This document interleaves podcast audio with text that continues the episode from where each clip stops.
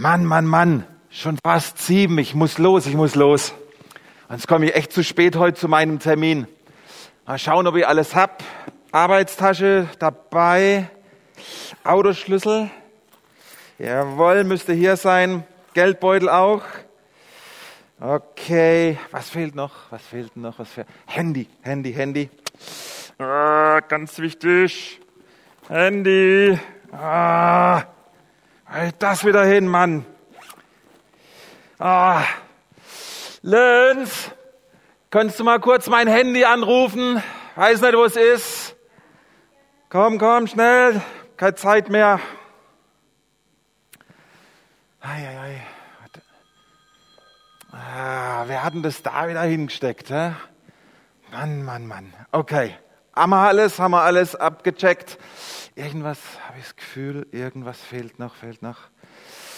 Ach, die Kinder. Emma, komm, wir müssen los, sonst kommst du zu spät in die Schule. Ei, ei, ei, jeden Morgen diesen Stress, andauernd immer was anderes.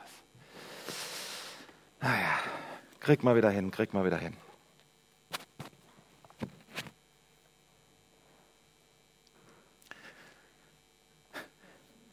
Jetzt fragt ihr euch alle, was hat er gerade gemacht? Was soll das jetzt? Führt ihr auch gerne Selbstgespräche? Komm, mal ganz ehrlich, mal so die Hände hoch, outet euch. Ja, jede Menge, gell? Passiert, passiert doch immer, immer wieder. Jemand hat mal gesagt, natürlich führe ich Selbstgespräche. Ich brauche ja ab und zu kompetente Beratung. Gell? Schwierig wird's dann, hat jemand gesagt, äh, wenn du beim Selbstgespräch neue Dinge erfährst. Also dann, dann solltest du mal mit jemand anders vielleicht reden über das, was dir da durch den Kopf geht. Ähm, wissenschaftlich gesehen nehmen unsere Selbstgespräche im Erwachsenenalter ab, gehen stark zurück. Weiß nicht, ob ihr schon mal Kinder beobachtet habt. Äh, ähm, mir ist es früher so gegangen, dass ich, dass ich irgendwo zu Hause saß und dachte, Emma, hat sie, hat sie gerade Besuch? Hat sie jemand zum Spielen da? Und wenn ich dann nachgeschaut habe, dann, dann hat sie in ganz unterschiedlichen Charakteren, ganz unterschiedlichen Stimmen da selbst mit sich gesprochen. Man tut das manchmal ganz leise, nur im Kopf, ganz unbewusst. Deswegen sind jetzt vielleicht, äh, ist vielleicht der eine oder andere auch ganz unsicher darüber. Manchmal macht, macht man es auch ganz laut. Und es ist auch ganz hilfreich, an der einen oder anderen Stelle laut mit sich selbst zu sprechen. Und trotzdem ist es immer irgendwie komisch, oder? Wenn man jemanden begegnet oder äh, jemanden sieht, der laut mit sich selbst spricht. Da mutet es schon ein bisschen äh, ähm, komisch an, wenn die Bibel uns anspricht darauf und sagt, ab und zu mal mit sich selbst sprechen. Und Dietmar hat in der Einleitung schon gesagt, wir wollen uns weiter über die Psalmen unterhalten, wie wir mit den Psalmen beten lernen. Und der heutige Psalm hat als Überschrift oder als meine Überschrift quasi dieses Thema nicht auf sich selbst hören, sondern zu sich selbst sprechen. Nicht auf sich selbst hören, sondern zu sich selbst sprechen. Die Bibel spricht sich dafür aus, Selbstgespräche zu führen. Ich habe euch den Text mal mitgebracht, Psalm 42, die Verse 2 bis 6. Wie der Hirsch schreit nach frischem Wasser, so schreit meine Seele Gott zu dir. Erinnert ihr euch an die erste Predigt über die Psalmen, diese emotional starke Sprache, die wir dort sehen? Vers 3, meine Seele dürstet nach Gott nach dem lebendigen Gott. Wann werde ich wieder dahin kommen, dass ich sein Angesicht schauen darf? Meine Tränen sind meine Speise Tag und Nacht, weil man täglich zu mir sagt, wo ist denn nun dein Gott? Daran will ich denken und ausschütten mein Herz bei mir selbst, wie ich einherzog mit der großen Schar, mit ihnen zu Wallen zum Hause Gottes, mit Frohlocken und Danken in der Schar derer, die da gefeiert haben. Und dann sagt der Psalmbeter, was betrübst du dich, meine Seele, und bist so unruhig in mir? Harre auf Gott, denn ich werde ihm noch danken, dass er mir hilft mit seinem Angesicht. Ich möchte noch kurz mit uns beten. Lieber Vater im Himmel, wir danken dir für dein gutes Wort. Dein gutes Wort ist die Wahrheit. Und die Wahrheit wird uns frei machen. Die Wahrheit macht uns ganz neu. Und wir bitten dich von Herzen, dass deine Wahrheit heute, nicht irgendeine andere Gedankenkonstrukte, aber deine Wahrheit in unser Herz fallen darf und dort die Veränderung bewirken, die du möchtest. In Jesu Namen. Amen. Zu sich selbst sprechen, nicht auf sich hören. Lasst uns mal ganz kurz nachvollziehen, was in diesem Psalm hier passiert und was das mit dieser Überschrift zu tun hat. Dieser Versschreiber befindet sich ganz offensichtlich in einer unangenehmen Lebenssituation. Es geht ihm nicht gut und er wünscht sich, wie das dann oftmals so passiert in schwierigen Zeiten, man wünscht sich die guten alten Zeiten zurück. Da, als er noch in der Gegenwart Gottes sein konnte, mit all den anderen Gläubigen im Hause Gottes sich versammeln durfte. Seine Seele dürstet nach Gott, nach dem lebendigen Gott. Wann komme ich wieder dahin, dass ich sein Angesicht wieder schauen kann? Erste wichtige Erkenntnis an diesem Punkt. Der Schreiber wünscht sich nicht irgendwas Materielles, irgend so ein irdisches Gut oder irgendeinen Schatz. Er vermisst Gott selbst. Ist wohl ein frommer Mensch, dem Gott irgendwie in die Ferne gerückt ist. Und er vermisst diesen Kontakt zu ihm. Er kennt also den Gott, zu dem er da schreit. Er hat schon mal seine Zuwendung und seine Hilfe und seine Nähe erfahren, sagt der Bonhoeffer hier über diesen Satz. Erinnert euch mal ganz kurz nochmal wieder an die erste Predigt, wo wir festgestellt haben, in den Psalmen lernen wir Gott kennen, wie er wirklich ist.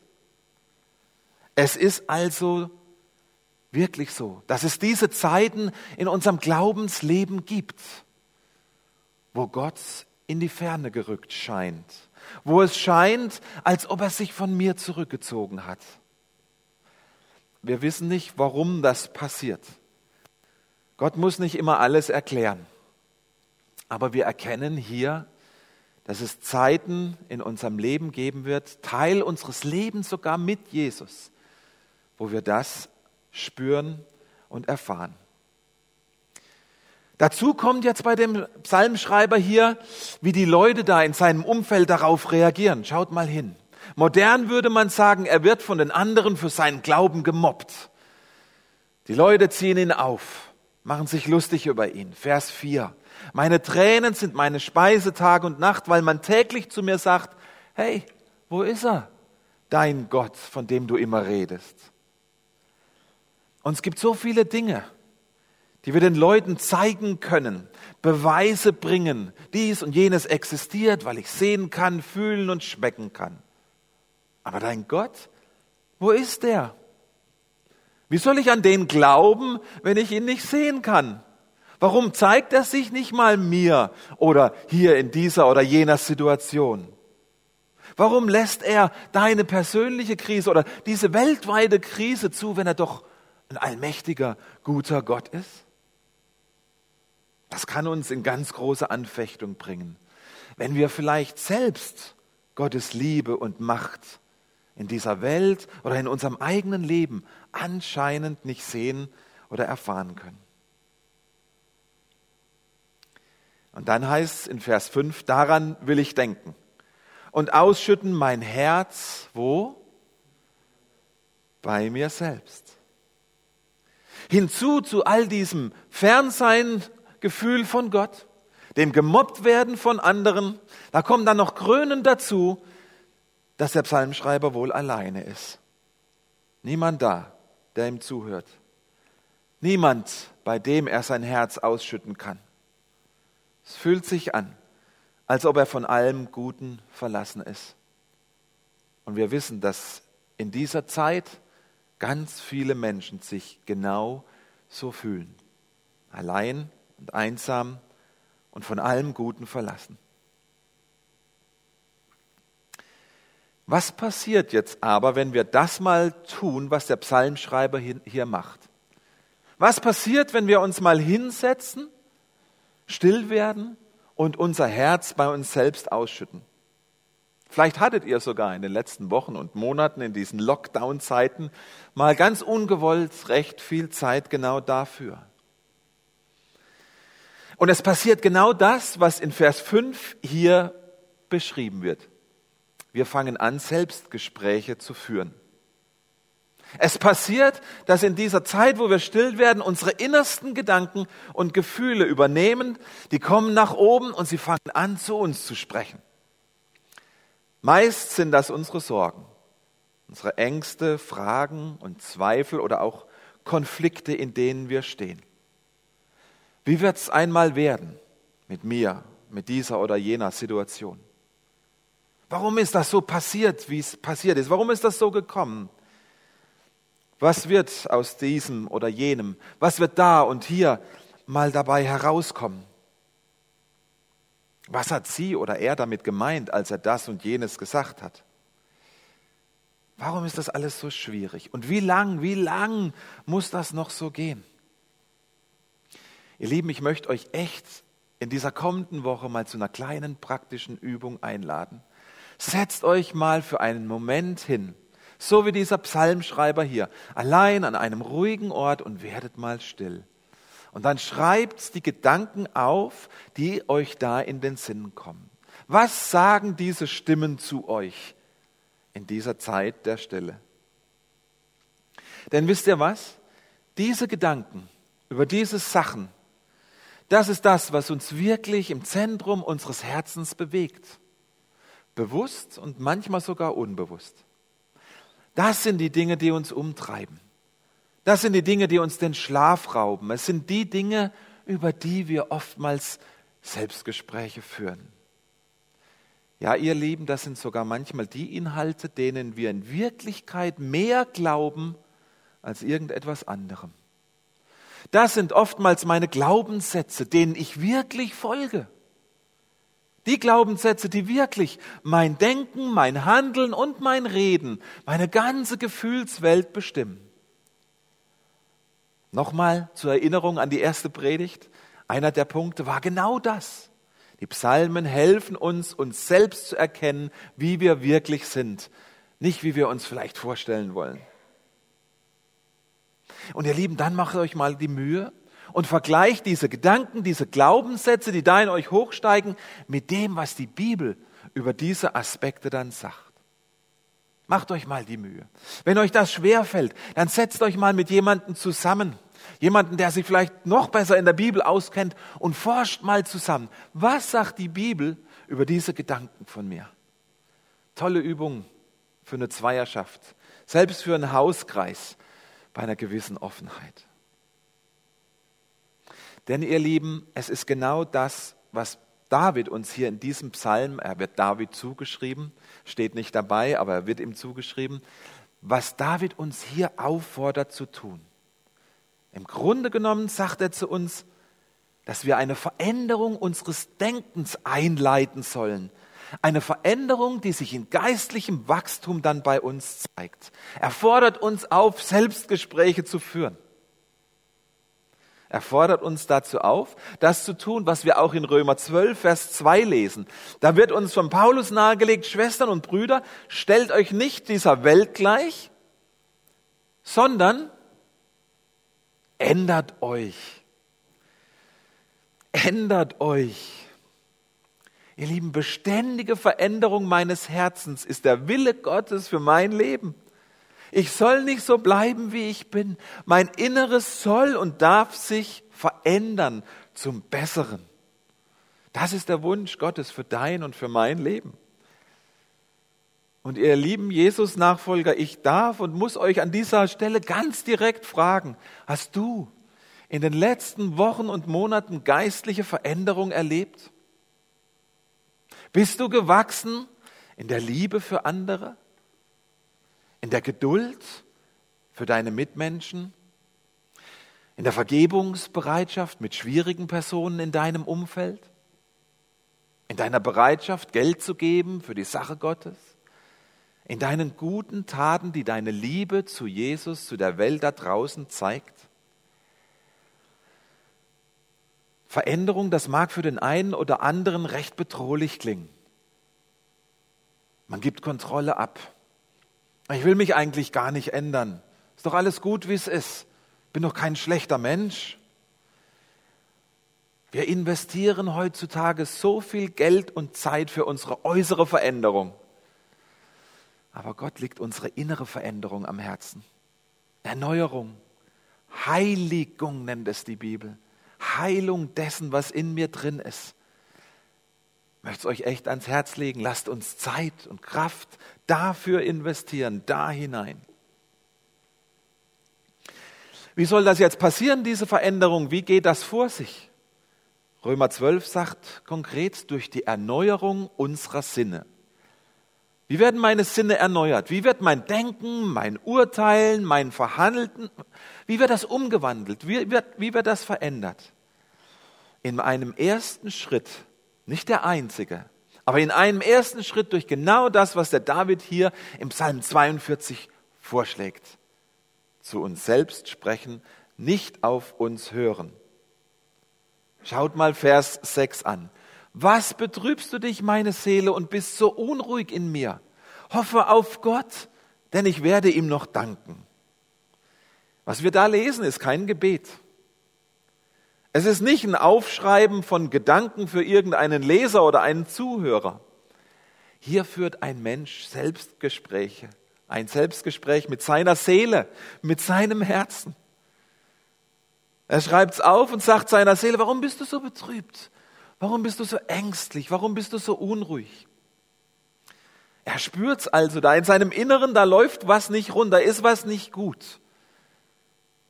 Aber da bleibt der Psalmschreiber nicht stehen, sondern sagt dann konkret zu seiner Seele, stopp, halt, bis hierher und nicht weiter. Er sagt dir sozusagen, so musst du nicht denken, Seele, so sollst du nicht fühlen. Es gibt was Besseres und das ist das Wichtige. Nicht einfach nur lass das, sondern es gibt was Besseres als das, was du dir gerade vorstellst.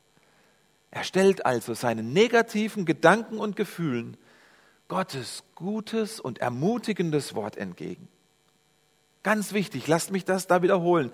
Bei dieser Übung geht es dem Psalmschreiber nicht darum zu ignorieren, wie er sich fühlt und was sein Inneres denkt. Er sagt nicht zu seiner Seele, ah, jetzt stell dich nicht so an, sei mal ein Kerl. Vergiss einfach, was du da fühlst. Du bist Christ, so darfst du gar nicht fühlen. Vor Gott ist das nicht okay. Ganz im Gegenteil. Das, was der Psalmschreiber hier als erstes tut, ist, dass er mit seinem inneren Menschen in Kontakt tritt. Er hört genau hin, was ihn da innerlich bewegt. Aber dann bleibt er da nicht stehen. Er will sich nicht davon bestimmen lassen. Es geht ihm darum, diese negativen Gedanken durch Gottes gutes Wort zu ersetzen, dem entgegenzustellen. Und so geschieht Veränderung in mir drin. So bewirken wir Glauben. So wird Hoffnung in meinem Leben freigesetzt.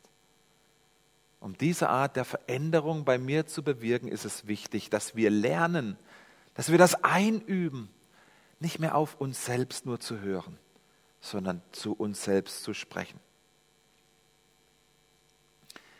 Über was reden wir dann zu uns selbst? Was sagen wir dann zu unserer eigenen Seele? Schaut Vers 6 nochmal an. Seele, harre auf Gott, hoffe auf ihn, richte dein Vertrauen auf ihn. Wie macht man das? Wie harre ich auf Gott? Setze ich mich dahin in meinen Sessel, auf meine Couch und warte einfach mal ab, was er tut? Nein, ich spreche die guten Dinge Gottes zu meiner Seele. Dr. Martin Lloyd Jones, ein ganz bekannter Prediger aus England vom 19. Jahrhundert, der sagt, wir sagen zu unserer Seele zum Beispiel, wer Gott ist. Wir malen unserer Seele aus diesen wunderbaren Schöpfergott, der durch sein Wort, durch ein Wort, dieses ganze Weltall erschaffen hat um mich herum. Wir erinnern unsere Seele daran, was Gott schon für uns getan hat. Wir erinnern uns daran, was wir schon mit ihm erlebt haben. Wir erinnern uns daran, was Jesus für uns getan hat am Kreuz. Wir reflektieren die Liebe des Vaters für uns, wo er seinen einzigen Sohn für uns gegeben hat. Und wir reflektieren Gottes Wort, seine Zusagen. Wir lesen unserer Seele die Psalmen vor. Lobe den Herrn meine Seele und was in mir ist, seinen heiligen Namen. Lobe den Herrn meine Seele und vergiss nicht, was er dir Gutes getan hat, der dir alle deine Sünden vergibt, der deine Gebrechen heilt, der dein Leben vom Verderben erlöst, der dich krönt mit Gnade und Barmherzigkeit. Wir sprechen Gutes zu uns selbst, Gottes gutes Wort zu unserer Seele. Und wir werden merken, wie die negativen Gedanken und Gefühle weichen, die unser Innerstes bedrücken wollen. Und dann, schlussendlich, was haben wir davon? Was sind die Resultate dieser Übung? Diese Übung regelmäßig angewandt, und ich habe regelmäßig hier unterstrichen, das trägt ganz wunderbare Früchte. Schaut euch nochmal Vers 6 an in einer anderen Übersetzung. Auf Gott will ich hoffen. Ich weiß, ich werde ihn nochmal preisen, meinen Gott, der mir hilft. Was passiert da? Hoffnung macht sich breit in diesem Leben. Glaubensgewissheit erfüllt mein Inneres. Und ich komme vom Zweifel in die Anbetung, in den Lobpreis über diesen großen, wunderbaren Gott, auch wenn meine Umstände sich noch nicht geändert haben. Ein weiteres Resultat ist, was in Römer 12 dann steht. Eure Veränderung passiert auf das, Wozu? Auf das ihr prüfen könnt, was Gottes Wille ist, nämlich das Gute und Wohlgefällige und Vollkommene. Das Resultat ist, wir werden geistlich reif, ihr Lieben.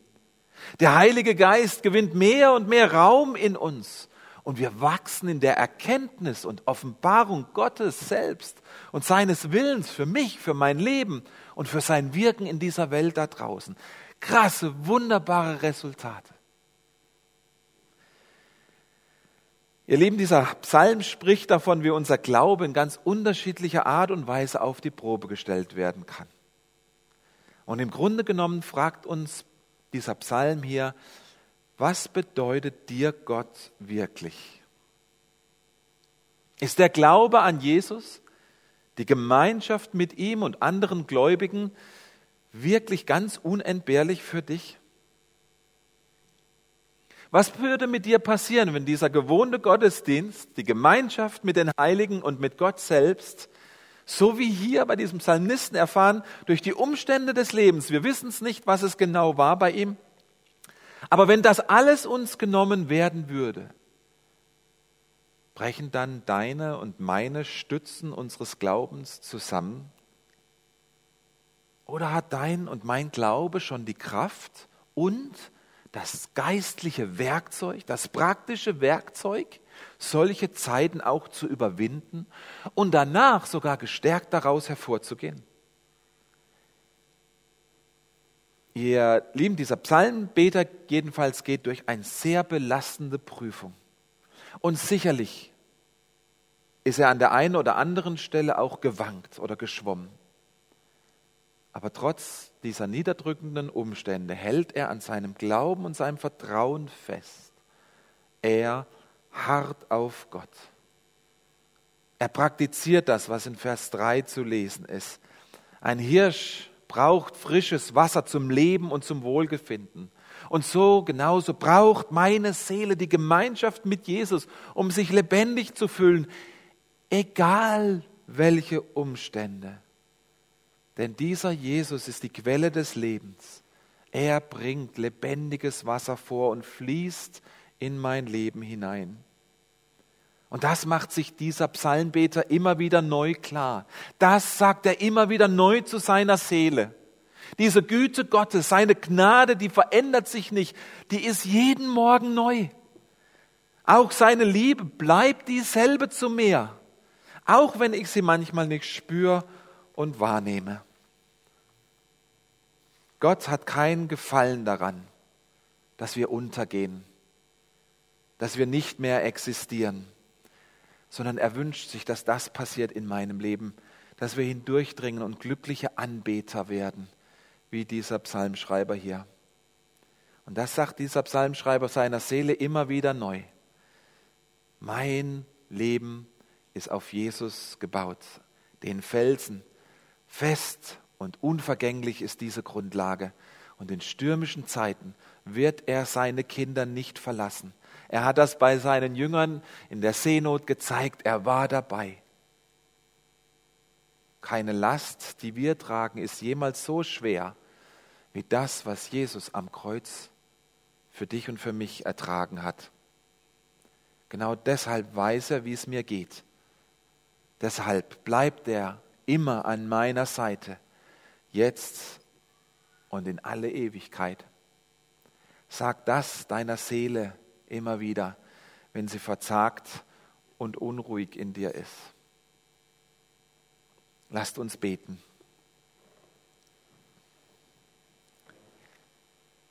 Vater, ich danke dir für dein Wort und diese unvergänglichen und ewigen Wahrheiten. Du lässt uns nicht alleine.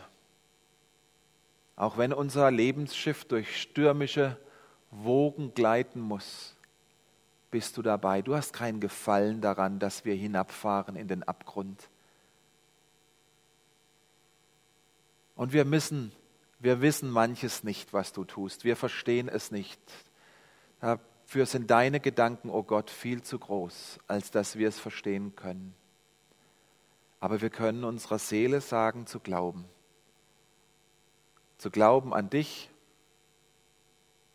den ewig reichen Gott, der versprochen hat, dass er bei uns bleibt bis ans Ende dieser Welt, der uns versprochen hat, uns zu tragen, uns das zu geben, was wir zum Leben brauchen. Vater, ich bitte dich herzlich für jeden Einzelnen von uns, dass wir das Tag und Nacht erfahren. Jeden Tag neu das zu unserer Seele sagen dürfen. Wir harren auf dich. Wir schenken dir unser Vertrauen. Lass uns nicht zu Schanden werden, Vater. Wir bitten dich in Jesu Namen. Amen.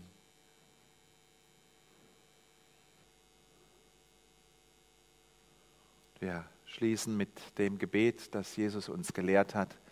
Ich bete es für uns, betet es einfach in der Stille mit.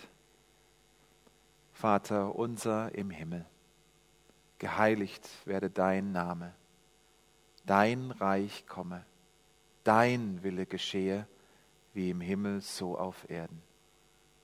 Unser tägliches Brot gib uns heute und vergib uns unsere Schuld, wie auch wir vergeben unseren Schuldigern. Und führe uns nicht in Versuchung, sondern erlöse uns von dem Bösen. Denn dein ist das Reich und die Kraft und die Herrlichkeit in Ewigkeit. Amen. Und unser Herr Jesus, der segne euch und behüte euch. Er lasse sein Angesicht leuchten über euch und er sei euch gnädig er hebe sein Angesicht auf euch und schenke euch seinen Frieden. Amen.